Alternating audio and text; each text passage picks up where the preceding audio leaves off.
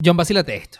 ¿Me creerías si te digo que un pasante descubrió por accidente un planeta nuevo? Un planeta. ¿Cómo es la cosa? Bueno, pilla este cuento tan surreal. Wolf Cookier era un estudiante de bachillerato que apenas tenía 17 años y fue enviado a la NASA para hacer unas pasantías. Allí le asignaron la tarea de ver la señal que captaban con satélites sobre unas estrellas. Y apenas en el tercer día de pasantía notó una señal diferente a las demás. La marcó como TOI 1338b para que luego la estudiaran. Y cuando lo analizaron a profundidad, resulta que no era ninguna estrella, sino un planeta nuevo a 1300 años luz de distancia. Y además que tiene 7 veces el tamaño de la Tierra. Man, qué sortario. No, suerte es poco. Hay gente que pasa toda la vida estudiando y nunca descubre nada. Y este pan apenas el tercer día de pasantía descubrió un planeta nuevo. Qué envidia le tengo ahora, men. Pero envidia, ¿por qué? Porque ese pan estuvo tres días solo en sus pasantías y descubrió un planeta nuevo. Aquí está Carla, que ya tiene tres meses y todavía no ha hecho el primer tweet. No, y lo único que ha descubierto hasta ahora es cómo cambiar el tóner en la impresora. Bueno, no todo, porque estrella todavía. Y lo peor es que está contratada. No.